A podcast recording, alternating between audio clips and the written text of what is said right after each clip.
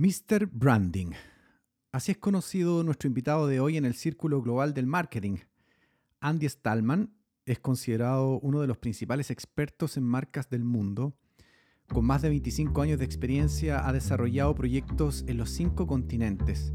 Actualmente es el cofundador y director general de Totem Branding, una de las empresas más reputadas de branding del mundo con base en Madrid, España. Es el director del Master Brand of On y profesor invitado en prestigiosas escuelas de negocios y consultor para empresas de todo el mundo. Además, Andy ha sido considerado entre los 100 mejores conferenciantes de España según la prestigiosa consultora Thinking Heads. Andy también es el autor del bestseller Brand of On, el branding del futuro, considerado uno de los libros más influyentes del siglo XXI que lleva más de 300 semanas entre los más vendidos de Amazon y va por su décima edición. También es autor de Human of On, eh, Está Internet cambiándonos como seres humanos, que también va por su cuarta edición y es uno de los libros imprescindibles ¿ah? eh, para entender el presente y el futuro de la sociedad digitalizada.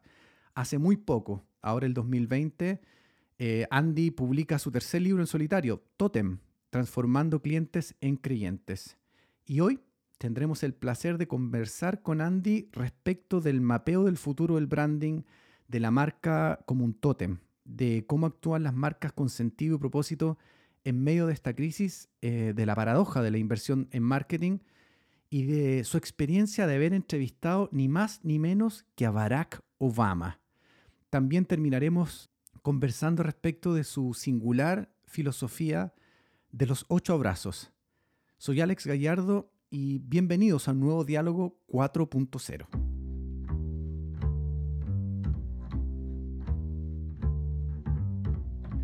Bueno, ya estamos conectados con Madrid y del otro lado tenemos a Andy Stallman. Andy, ¿cómo estáis? ¿Qué tal, Alex? Mucho gusto. Estamos bien, por suerte. Estamos bien. ¿Cómo anda Madrid con todo esto? Ya viene de vuelta, ya parece. Madrid está empezando a mejorar eh, notablemente pero no podemos ni tirar la toalla ni cantar victoria. Todavía queda mucho camino por recorrer. Dicen que esto es para largo, ¿vale? Y sí, em, como mínimo hasta que aparezca la vacuna mm. eh, y como máximo hasta que aparezcan otros virus desconocidos que vuelvan a poner todo patas para arriba. O sea que, podemos ver el vaso, sí, podemos ver el vaso medio lleno, medio vacío, vamos a quedarnos con la vacuna por ahora. Me parece. Oye, Andy, bueno, la idea, primero agradecerte por este tiempo para, para que conversemos de en aquello que tú tanto has escrito de lo que eres un, maestro hoy día para el tema del marketing como es el branding.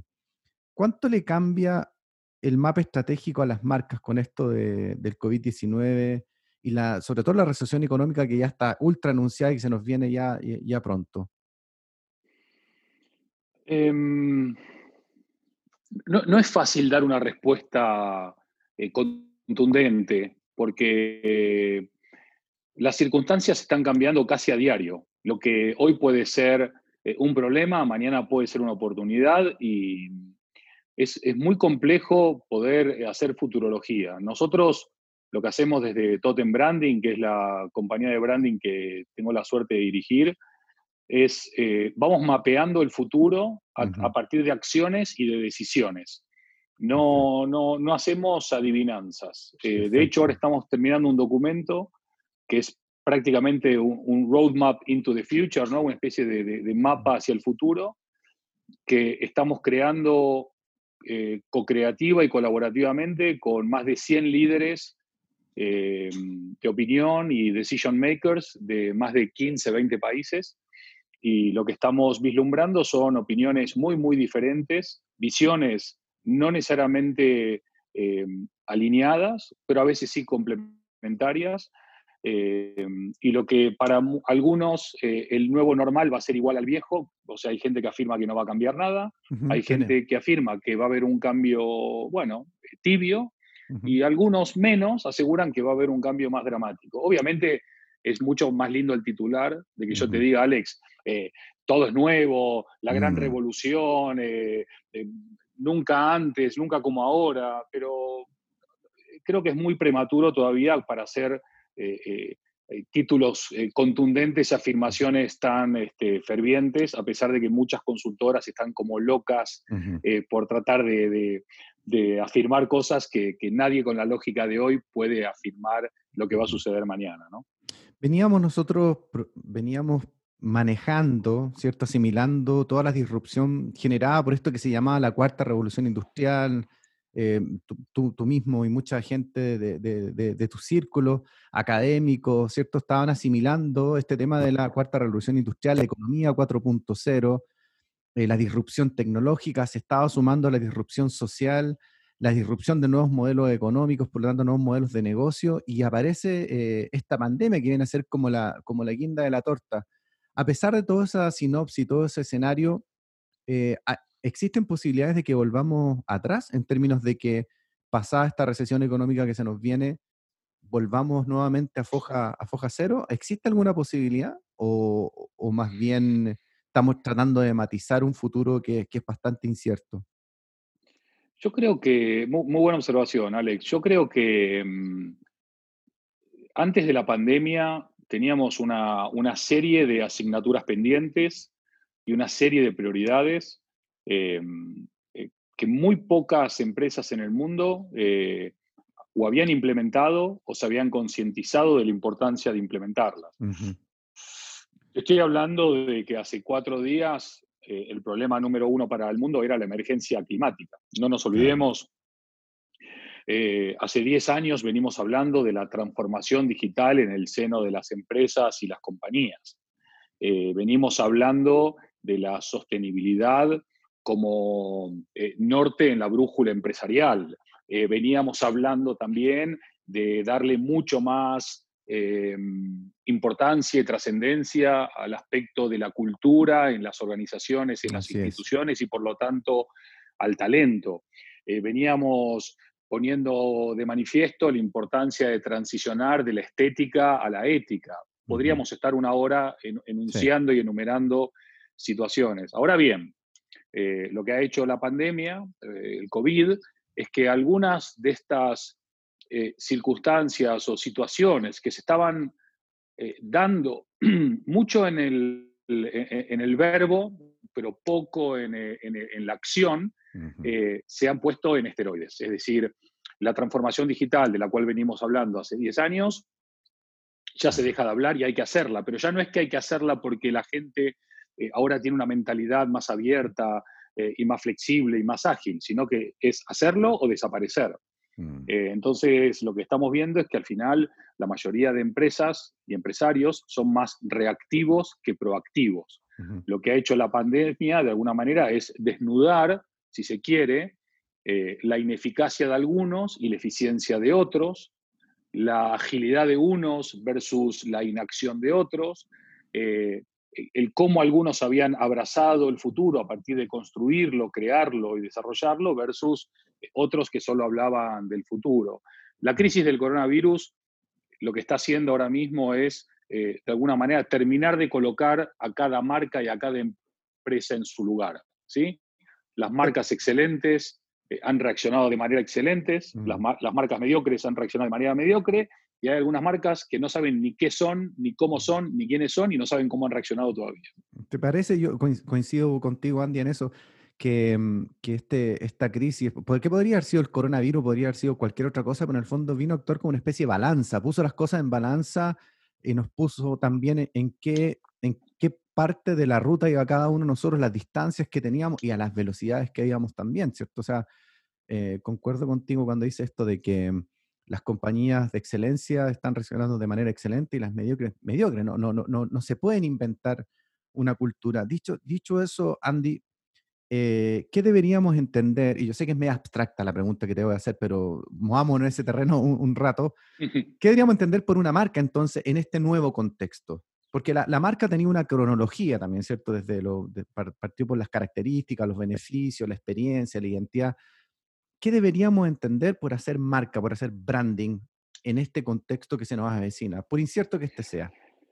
Bueno, yo justamente, quizás eh, obra de la casualidad, de la causalidad o de la serendipia, eh, escribí, escribí un, un, tratado sobre branding, un tratado de aplicación práctica que se llama Totem, transformando clientes en creyentes.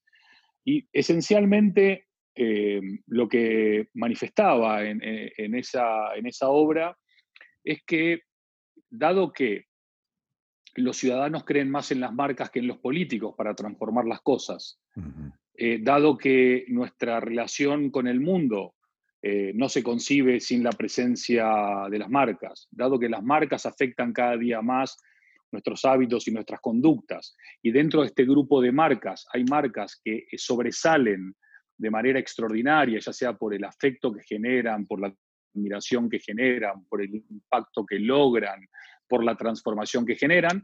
Para mí esas marcas extraordinarias, exitosas, poderosas, queridas, amadas, dejaron de ser marcas para evolucionar a ser tótems modernos. Entonces, ¿qué son los tótems modernos? Los tótems modernos, conecto esto con tu pregunta, son tótems que se construyen a partir de una serie de cuestiones que son prácticamente transversales a todos los tótems, más allá de su categoría, industria, país, origen, tamaño o circunstancia. Los tótems nacen con un, con un propósito muy claro y definido, que no solamente es esencial para su existencia, sino que es, esencial, esencial, así se dice, para su vivencia. Mm. Eh, eh, un propósito que no se concibe sin valores claros, definidos, reales, honestos. Eh, una marca que apalanca su valor diferenciador no solamente en valores y en propósito, sino en el talento de su equipo, mm. que tiene un liderazgo muy claro, que además tiene una cultura que es inspiradora y que ayuda a cómo se cree, cómo se piensa, cómo se comunica y cómo se hace, que además es ética, que además es sostenible, que además abraza la diversidad sin temor, que además eh, aboga por la igualdad de, derechos y de responsabilidades entre hombres y mujeres y que además de todo utiliza la tecnología como medio y no como fin.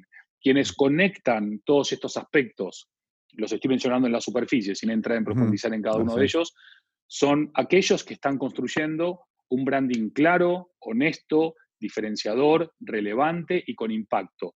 Quienes no construyan estos van a tener muy complicado poder este, eh, dar pasos en este nuevo escenario que se avecina, que todavía no sabemos si va a ser un escenario bueno o si va a ser un escenario malo. Lo único que tenemos claro es que va a ser un escenario nuevo. Oye, y en esta, en esta super definición que haces tú de, mm, las características que deberían estar en la, esencia de, una marca, ¿cierto? En, su sistema de creencias fundamental y gobernante, em, ¿cómo, se relacionan las personas con estas marcas? porque eso genera también una serie de expectativas respecto de lo que, lo que la marca es y de lo, del tipo de relación que pueden los consumidores, los usuarios, las comunidades, los colaboradores, porque esto expande, o sea, esta definición que haces tú, en el fondo, eh, trasciende las fronteras naturales de una marca y la, la acrecienta, va mucho más allá, ¿cierto? Se conecta, como te decía recién, con comunidades, colaboradores, eh, gente que contribuye, etcétera. ¿Cómo se relaciona eh, los consumidores con estas nuevas marcas? ¿Qué lo, ¿Qué es lo que has visto tú? ¿Qué se está viendo en este minuto? ¿Qué es esa relación que se establece? Bueno, por un lado, eh, las personas que ven estos, estos nuevos tótems, estas marcas poderosas, que, se comprometen con sus equipos, que se comprometen con su entorno, que se comprometen con su comunidad, con la sociedad, con el país, con el mundo, con el medio ambiente, etcétera, etcétera, etcétera. Eh, es gente que entre elegir una marca y un tótem siempre va a elegir un tótem. E, estas personas creen tanto en el rol de ese tótem que en vez de unirse a ellas o seguirlas, se transforman en creyentes, creen en ese propósito, creen en esos valores, creen en su acción, creen en su impacto, creen en su compromiso. Lo importantísimo de destacar acá es que eh, las marcas son un contrato con la sociedad. Llámalo ciudadano, llámalo usuario, llámalo cliente, llámalo shopper, llámalo consumidor, llámalo como quieras, pero son contratos y los contratos son para cumplirse. Igual que las promesas. Una gran marca es una gran promesa que se cumple. Una mala marca es una promesa incumplida. Entonces, si vos tenés un contrato que cumplís, una promesa que cumplís, una expectativa que no solo satisfaces, sino que superás y construís alrededor de todo eso una marca poderosa o un tótem que genera los beneficios suficientes para no solamente poder reinvertir, eh, generar, captar más talento, retener el talento, hacer más obras, mejorar servicios, la atención al cliente, la relación con el cliente, sino que además entiende la importancia del propósito, del planeta y sobre todo de la P más importante, las personas, entonces estamos entendiendo verdaderamente hacia dónde está yendo la dirección de esto. Si no entendemos que las cuatro P de marketing del siglo XXI son personas, personas, personas, personas, no entendemos de qué va la relación entre los clientes y las marcas en el siglo XXI. Quienes sí lo entienden, claramente hacen la diferencia. Oye, fíjate que me, hiciste recordar de mm, hace unos meses atrás estaba en Ciudad de México y por quincuagésima vez me fui al Museo Antropológico y mirando esta, este relato que hace el, Museo Antropológico de, mm, Ciudad de México, eh, me salí con una reflexión, es un pequeño videito, pero eh, respecto a la simbología. Y te escucho hablar de este tótem porque estoy pensando en estos símbolos religiosos, ¿cierto? Como, como finalmente la superposición de símbolos va generando la cultura, ¿cierto? Em, y me salí con esta, con esta, esta cosa de dando vuelta de la, marca como un símbolo, un símbolo de un sistema de creencia, porque al final un tótem es eso, una cuestión que tú observas, mira y, representa, representa una serie de cosas, causas, pero básicamente un sistema de creencias. Lo que te escucho entonces es que los sistemas de creencias gobernantes de las marcas tienen que estar en sintonía con esta transformación del sistema de creencias de la comunidad, porque nosotros venimos en una disrupción social de los últimos 10 años, bueno, América Latina un poco más atrás que, el resto del mundo, pero donde se han ido cuestionando y transformando los sistemas de creencias con, ¿cierto? Con, ideologías, con, sistemas como el feminismo que van adelante, ¿cierto? Y van transformando la sociedad.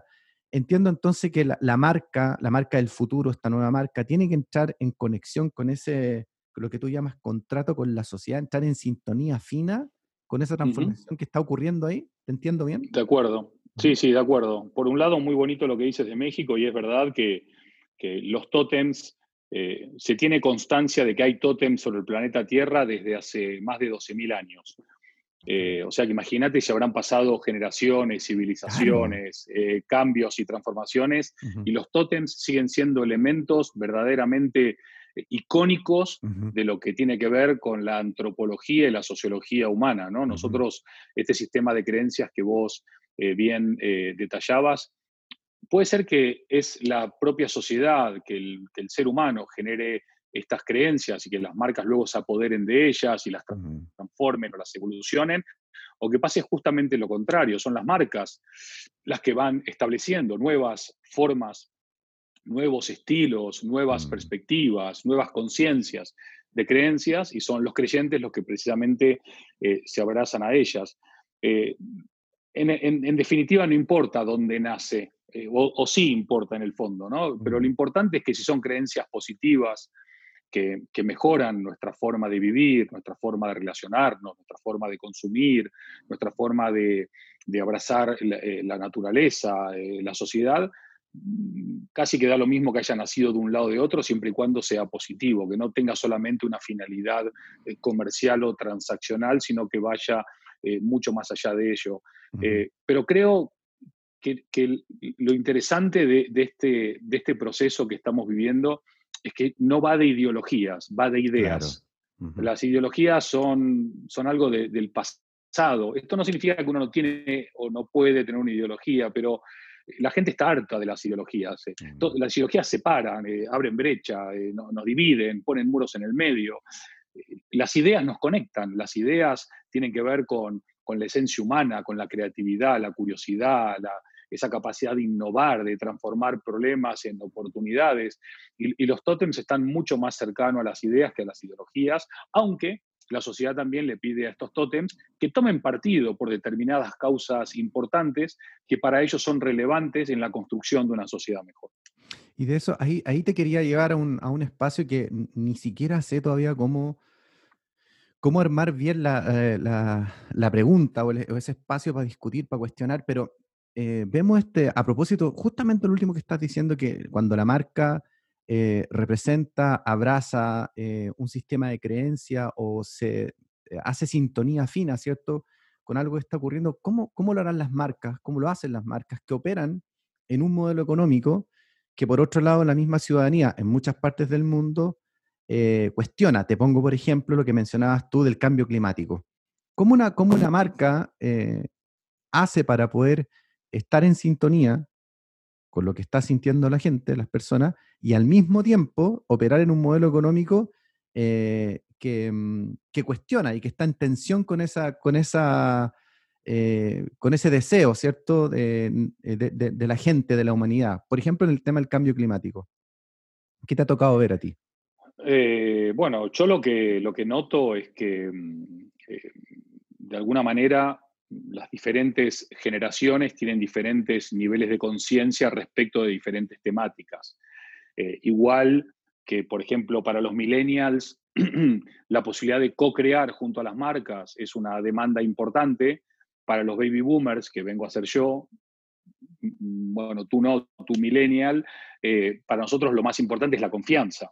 Eh, y mm. si hablas con la generación Z o con la alfa, seguramente lo más importante, eh, la generación Greta, lo más importante es el entorno y el medio ambiente. Vos no, no, podés como, como sociedad eh, o, como marca ignorar esas demandas. Por supuesto que vos tampoco podés transformar un sistema de producción de la noche a la mañana, pero sí podés ir tomando una serie de medidas en pos de alcanzar esos objetivos. Fíjate, la Organización de las Naciones Unidas estableció los famosos Objetivos de Desarrollo Sostenible, los famosos ODS, con un horizonte 2030. Ellos son conscientes que no se puede cambiar todo de la noche a la mañana. O sea, te están diciendo, tenemos 17 objetivos, lo ideal sería que cumplas todo. Hoy ya sabemos que ningún país del mundo va a cumplir los 17 objetivos para 2030, pero bueno, por lo menos el mero hecho de que se esté haciendo ya es mejor que que no se esté haciendo nada. Mm. la, la, conciencia del consumidor está cambiando y esta pandemia lo que ha hecho es eh, acelerar también esa conciencia sobre cómo cada marca se compromete o deja de comprometerse con causas que precisamente tienen relevancia para ellos. Si yo tengo que elegir eh, entre una marca y otra y sé que una marca no cuida a sus empleados o no es respetuosa con el medio ambiente o no ha hecho nada por ser más sostenible, me voy a ir a comprar a la otra. Esto ya es un tema, si querés, desde el punto de vista empresarial, 100% empresarial. Ya ni siquiera es de, estrategia. Esto es de supervivencia. Es transformarte, evolucionar o desaparecer. Porque ya no es lo que vos querés del mundo, es lo que el mundo espera de vos. Y si vos no atendés a lo que el mundo espera de vos y no cambiás, no estoy diciendo que tenés que escuchar el 100% y hacer el 100% porque hay cosas que puede decir el cliente o el consumidor que vos podés no estar de acuerdo y es, es válido, porque tampoco el cliente tiene el 100% de la razón. Pero si, vos estás viendo que hoy no queremos más eh, que haya eh, derroche, que haya contaminación, que haya polución, que haya emisiones de CO2, etcétera, etcétera, etcétera, tenés que cambiar y evolucionar, porque la alternativa a no cambiar y no evolucionar es que te dejen de comprar y de elegir. Fíjate que, claro, me hace todo sentido lo que estás diciendo. Me acuerdo de una, de una conversión, de un, episodio que tuvimos con Juan Carlos Chomalí, un ex alto directivo del, Santander acá en Latinoamérica, y me hablaba acerca de, le preguntaba por lo mismo, por esta tensión, ¿cierto?, de la que estamos hablando ahora, y me hablaba, me, me comentaba esto de que tenemos que entender que nuestra sociedad es una sociedad económica. Y me pareció un, ahí una, una luz conceptual, pero bastante nítida, ¿eh? entender que efectivamente sí, podemos todo lo que tú quieras discutir, pero nuestra sociedad es una sociedad económica, tenemos que ver cómo vamos adelante, fortaleciendo también eh, esta economía que constituye también eh, parte de la sociedad. Y ahí te llevo una reflexión, Andy, de hace algunos años de Umair Jaque, no sé si alguna vez pudiste leer algo de él, pero él hablaba de que estábamos pasando de una economía de la opulencia a, una economía del significado o del sentido, del meaning, le llamaba él. Eh, ¿Qué tanto sentido te hace esto para las marcas en, cuanto a lo que la, marca, a la identidad de la marca y lo que la marca comunique, la experiencia de la marca finalmente? Que estamos dejando atrás esa economía de la opulencia y pasando a esta economía del significado, del sentido, que tú también eh, narras y relatas. Bueno, indudablemente eh, hoy no existen eh, totems eh, sin eh, un meaning o sin un purpose claro. O sea, una marca que no es meaningful o purposeful es una marca que, no, tiene mucho recorrido.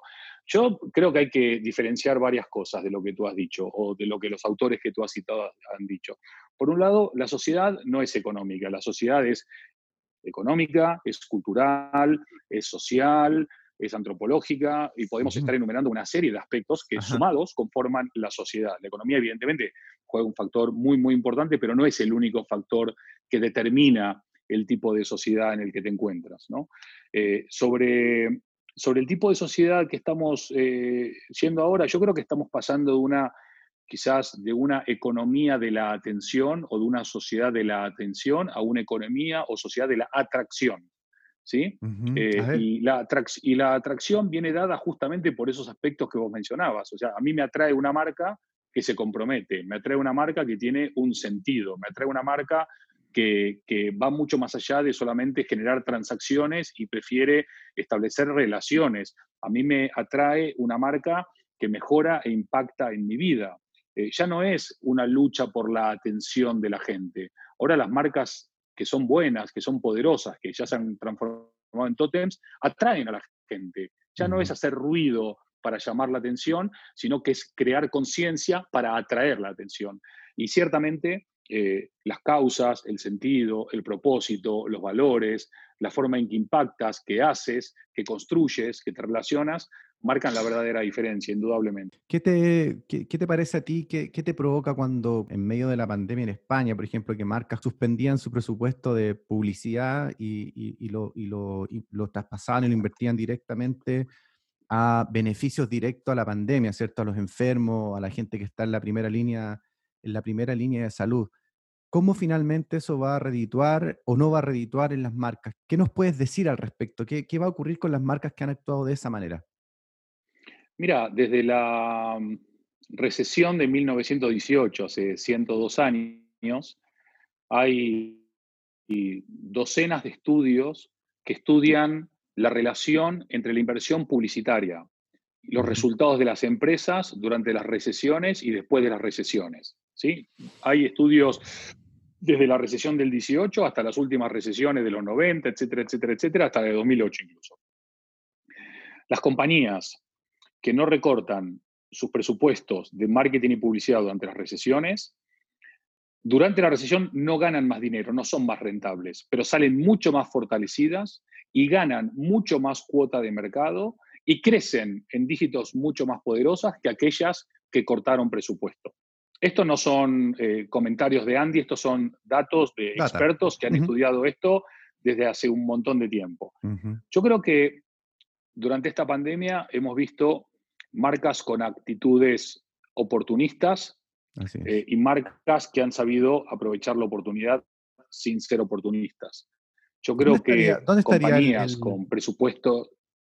Perdón, ¿dónde estaría ahí el, hilo, el, fino hilo que divide el oportunismo de la oportunidad? Bueno, el, oportunista trata de sacar una tajada sin creer en lo que hace y la oportunidad está en, en tangibilizar aquello en lo que tú estás convencido que es lo correcto que hay que hacer, más allá de que pueda costarte dinero o no ser rentable. La convicción. Entonces, mm. eh, totalmente. O sea, tú estás convencido de que hay que hacer algo y lo haces, no, te pones a hacer cuentas. O sea, una, una, multinacional, no hablo de la que tú mencionaste, en general, que tiene unos presupuestos bestiales, no tiene por qué recortar, recortar publicidad para, dedicarle a, ayudar a, la gente del COVID. A mí me gustó, por ejemplo, lo que hizo Uruguay.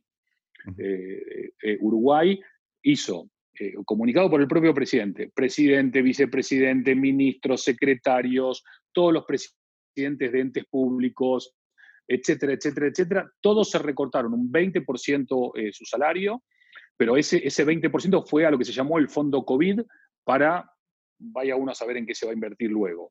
Pero esto no, no fue greenwashing, esto fue hecho de verdad, ¿sí? Mm. Eh, a mí me parece que hay compañías que eh, voy a ahorrar 2.000 eh, acá para dedicar 2.000 allá, me parece que es, son movidas que, que, lo que buscan es captar cierta atención en los medios o intentar hacer una, una cierta campaña de PR que al final sale el tiro por la culata porque la gente se da perfectamente cuenta de, quienes contribuyen desde el compromiso real, honesto y auténtico, y de quienes quieren tratar de llevarse eh, un beneficio simplemente de relaciones públicas que al mm. final termina pasando factura. ¿no? De acuerdo contigo. Oye, Andy, la marca 4.0 y el marketing digital. ¿Qué, reflexión nos puedes hacer ahí? Hay harta, hay, hay harta conversación, hay harta tensión, hay harta discusión a nivel de la academia. Con este tema del marketing digital, ¿existe, no existe? ¿Es marketing en plataformas digitales o existe realmente un marketing que es digital? Bueno, cualquiera que me conoce este, sabe que para mí la diferenciación entre digital y analógico es, del siglo pasado.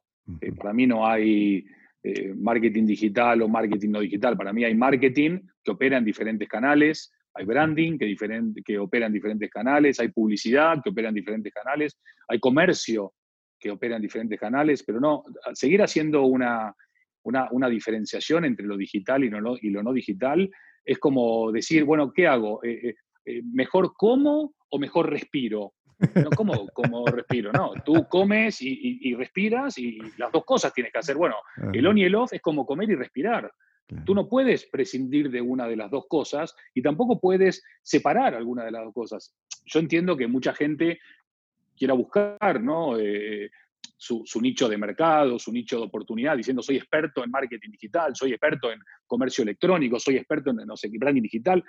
Para mí, eh, lo, importante es entender la construcción de marca, eh, la construcción del marketing, la construcción de la, de la venta o de la compra de una, de, una manera holística, desde una visión integradora, complementaria, que, que, que necesita eh, a estos dos mundos que para mí ya son parte de uno. O sea, el, off y el on se escriben juntos, no se escriben separados y se entienden juntos y no se entienden separados.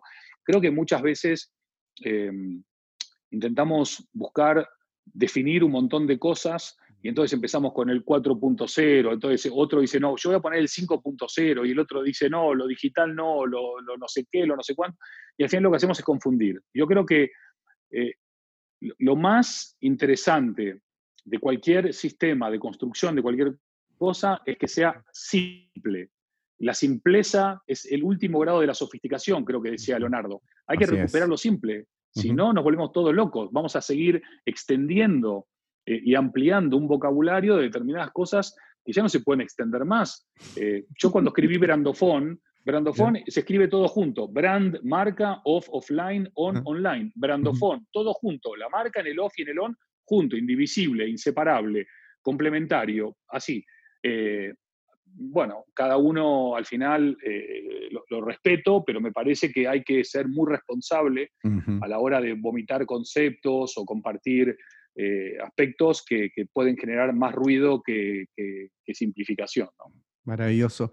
Y dentro de la simplificación te lleva al mundo de las startups y los emprendimientos conversando con gente amiga de Startup Chile y otro más, hablábamos de este tema del branding en las startups y, te, y por lo general existe esta creencia, no sé cómo funcionará por tus lares en Argentina, en España o en Europa, pero lo he visto también en México, que te dicen cuando estás en modo startup o emprendimiento, eh, estás en modo producción y venta, ¿cierto? Estás en el día a día. No hay tiempo para el branding, no hay tiempo para, para el desarrollo de marca o para perderse en estos conceptos tan abstractos como el branding. ¿Qué reflexión harías tú al respecto? Mira, nosotros em, hace un año, eh, eh, Totem Branding creó un brazo de la compañía que se llama Totem Innovation.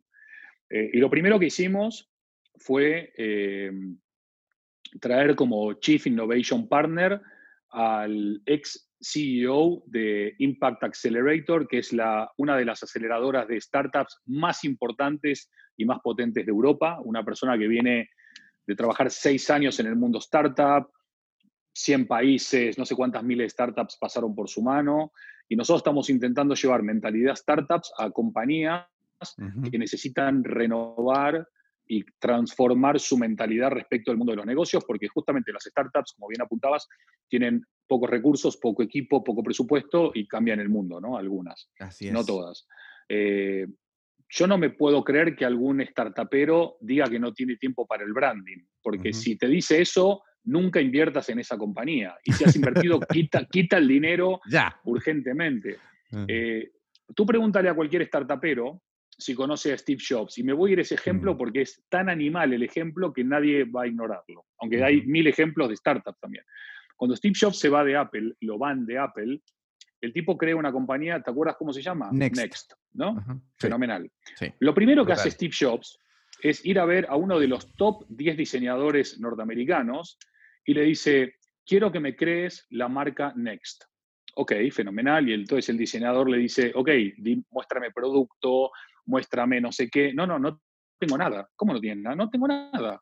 Solo sé qué tipo de empresa quiero ser, sé cómo quiero contribuir, sé, cómo quiero impactar y, y, necesito empezar por la marca, porque la marca me va a dar la credibilidad y me va a dar la fortaleza para que más allá de tener un producto o no, la gente crea en mi empresa. Y el tipo presenta Next sin ningún producto, mm. sin ninguna innovación tecnológica, sin ningún software, sin ningún hardware, sin nada. Lo único que tenía era un branding poderoso, potente, del cual la, competencia y los medios especializados y no especializados se hicieron eco. Y además, estos startuperos con los cuales tú hablabas eh, eh, están haciendo una eh, presunción errónea. En el momento que ellos tienen un nombre, en el momento que ellos tienen un producto, en el momento que ellos tienen una sociedad, en el momento que ellos tienen un desarrollo, en el momento que ellos tienen un equipo, todo eso es branding.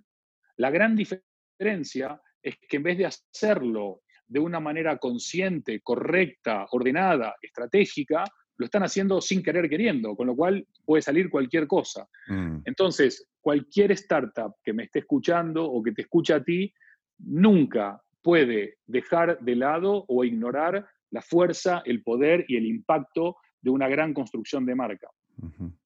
Perfecto. Clarísimo. Andy, en, el último segmento de nuestra conversación, em, tú tuviste una experiencia bien particular el año pasado. Tuviste la oportunidad de, en el marco de EXMA, poder eh, entrevistar a Barack Obama. Alucinante. Y ahí podríamos, y podríamos hablar una hora más, pero pero en el fondo una gran marca de la política eh, mundial, ¿cierto? Y de la, diplomacia mundial. Cuéntanos un poco de cómo fue esa experiencia, qué, aprendizaje sacas. Primero cuéntanos cómo fue, primero desde lo más, ¿cierto? Impulsivo, y luego cuéntanos eh, qué, qué aprendizaje sacaste, qué te llevaste de esa tremenda experiencia. Bueno, vamos a intentar hacer un long story short. Eh, me llamó Fernando Ansúrez, que es el CEO de EXMA. Me llamó un jueves, creo que fue. Yo estaba en Dallas, en Estados Unidos, volviendo de, realizar una conferencia muy importante, un summit de marketing en Monterrey, tenía unas cosas en Estados Unidos y volvía para España. Y me dice, Andy, necesito que me mandes tu bio porque hay una chance de entrevistar a Obama el martes en Bogotá o el miércoles, no me acuerdo. Y espérame, ¿y estábamos a? Estábamos a jueves. Y entonces yo le digo, ¿cómo? Me dice, sí, sí, mándame tu bio porque estoy pidiendo tu bio y la de otro fulano y uno de los dos seguramente lo entreviste. Si, nos, si pasamos la prueba del servicio secreto, del equipo de comunicación, del representante, bla, bla, toda la historia. Fenomenal. Yo mandé la bio y me, y me dice, no, no, no, trata de no embarcar, porque si me dicen que si te vuelas de Dallas a, Bogotá. Le digo, no, yo, mi vuelo se va en media hora y si en media hora no me contesta, me voy. No me contestó y me subí al avión y aterricé en Madrid el viernes a las 9 de la mañana y tenía un mail que me reenvió Fernando del equipo de Obama diciendo Andy Stallman has been approved, o sea, Andy Stallman fue aprobado para entrevistarse con el presidente Obama, bla, bla, bla. Eh, tienes que venirte ya para Bogotá. Yo estaba recién aterrizado, tenía más jet lag en mi cabeza que cualquier otra cosa. Bueno, esa, esa noche, durante todo ese día, estuve eh, preparando preguntas, pensando en qué preguntarle, en qué conversar.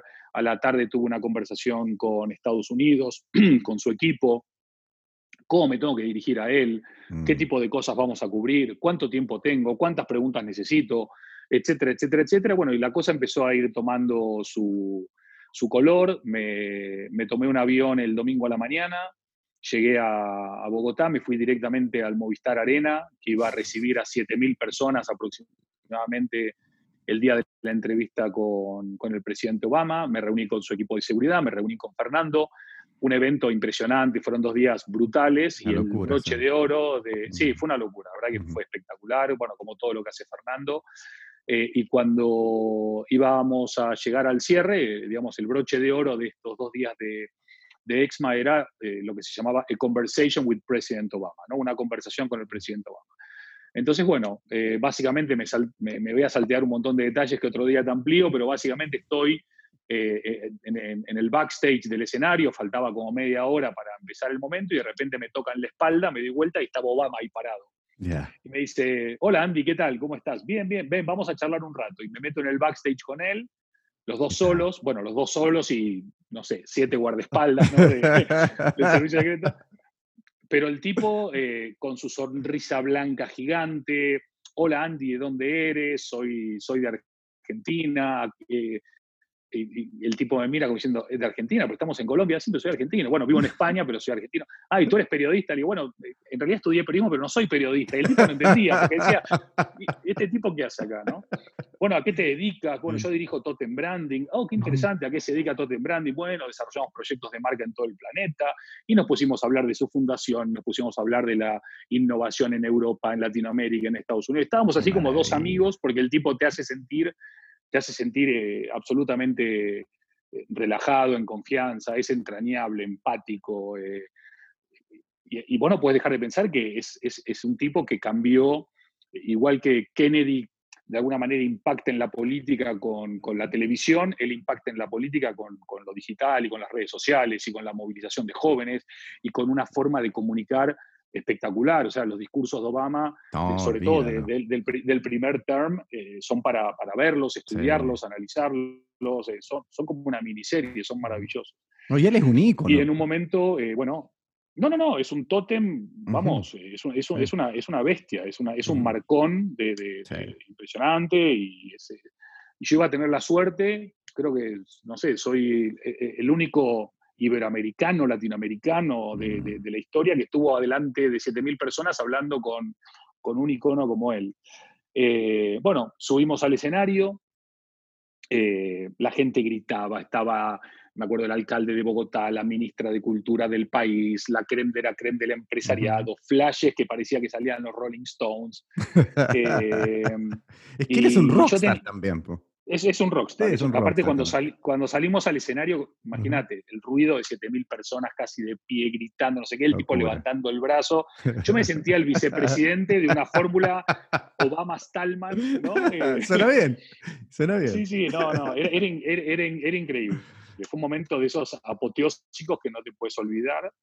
Eh, y yo tenía por delante una hora de conversación, obviamente en inglés, obviamente yo tenía un guion que tenía que dentro de lo posible respetar al máximo. Hablamos de la mujer, hablamos de la diversidad, hablamos de emprendimiento, hablamos de creatividad, de innovación, hablamos de medio ambiente, hablamos del futuro. Bueno, fue una conversación realmente eh, fascinante. Eh, la gente se volvía loca, no, no, paraban de sacar fotos, de, de grabarnos él fue muy, muy empático porque lo que habíamos hablado en el backstage, él lo, utilizó muchas veces a lo largo de la presentación. Por ejemplo, cuando hablamos de industrias creativas, él me hablaba de branding, que es lo que yo hago, ¿no? Eh, cuando hablamos, por ejemplo, de ejemplos de, creatividad, él me ponía como ejemplo a Messi, que por más creativo que sea y por más genio que sea, cuando juega con Argentina no gana nada. Ahí me dolió un poco el comentario, pero bueno, eh, fue, fue un lindo comentario también. Él, él como que muy rápidamente había capturado mm. eh, aquellas cosas que él necesitaba saber o conocer y las fue utilizando con mucha destreza. Bueno, no cualquiera llega a ser presidente de Estados Unidos, está claro, ¿no? Claro. Em, bueno, y básicamente, casi sobre el final de la conversación, yo mm. le pedí como un último mensaje y yo después iba a hacer un cierre que iban a ser dos minutos. Y mm, cuando él termina su último mensaje, él hace un movimiento en la silla, como que eh, de, estar apoyado contra el respaldo, él se quiere como apoyar sobre el borde, ¿no? Como hace un movimiento como que se va a poner de pie, pero en realidad se estaba acomodando. Y yo lo veo y pienso que se va a poner de pie, por, casi por protocolo instintivo, me, me, me, paro yo, me levanto, ¿no? Y él ve que yo me levanto y él se levanta. Entonces de repente yo estoy con mis dos minutos de cierre, con él y yo de pie, todo el mundo de pie, las luces, el, eh, ruido, las cámaras, los aplausos. Yo hablaba y no me escuchaba. Y tú sabes, bueno, y si no lo sabes, te lo cuento, yo termino todas mis conferencias, mis clases, todo con ocho abrazos. Sí. Y de hecho, esta conversación también va a terminar así. Ah, fenomenal. Y yo, quería abrazarlo, Obama. Yo sentía que era un momento, era un momento especial. Aparte estábamos en Latinoamérica, no estábamos en Japón o, en, Islandia. Y de Mm. repente lo veo, me ve, le hago así con la cabeza, me- y, y pum, abrazo, y ya ahí la gente ya se volvió loca, ya Mm. fue una- un momento de, de- de piel de gallina, de apoteosis, eh, hermoso. Y, mm, y simplemente él hizo con los brazos así, los levantó, ¿no? Como gracias por todo, bajamos las, escaler- las escaleritas, nos fuimos al backstage, él agarró una botellita de agua, se la bebió, venía de una hora de hablar casi, eh, se da vuelta y me dice, mirándome fijo, Andy, you did a great job, me dice, has hecho un gran trabajo. Y yo no podía creer, estaba solo con Obama ahí, Pues con toda la adrenalina que me empezó a bajar, hablando de un par de tonterías, le dije que le iba a conseguir una camiseta de Messi, me dijo que era a ver al presidente Duque, ujú. bueno, nos emplazamos, bueno, él me emplazó a, a- a volver a hablar en, en algún momento en el futuro cercano, y se fue y terminó el evento y yo me quedé ahí eh, como totalmente puedo morir- conmovido. Me puedo morir Sí, en paz. No, no, no, nece- ne- ne- ne- necesito que Argentina salga campeón del mundo y que nunca vuelva a ganar a Libertadores. Con Después Messi, me con. Sí, sí, todavía, todavía no me puedo morir, tengo que ver eso. No, no, no nos confundamos las prioridades de la vida, claro. buen punto, buen punto, buen punto. Eh, Qué y maravilla, la, qué y la verdad que fue, fue increíble y, y solamente para terminar, cuando yo salgo por el escenario y ya todo el mundo se estaba desconvocando y quedaba un montón de gente todavía, me acuerdo que vino una persona y me dice, Andy, ¿tú eres consciente de lo que acaba de pasar? Mm, Le digo, bueno, sí, no sé, sí, estuvo buenísimo, pero no, no, no sé a qué te refieres. Me dice, esto puede marcar un antes y un después de tu carrera profesional. O sea, Así es. ¿cuánta gente ha sido elegida para estar mano a mano con un tipo como Obama, mm, charlar?